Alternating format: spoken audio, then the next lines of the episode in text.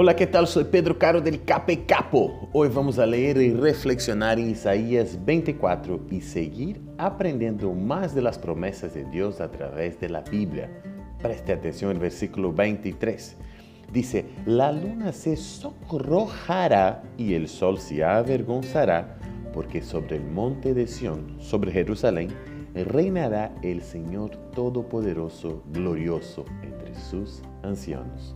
Sabe que la promesa más fuerte, poderosa e importante de toda la Biblia es la que nos muestra que si estamos dispuestos, si queremos de verdad, podemos tener la oportunidad de vivir al lado de Dios, como sus hijos, los cuales Él ama con todo su corazón.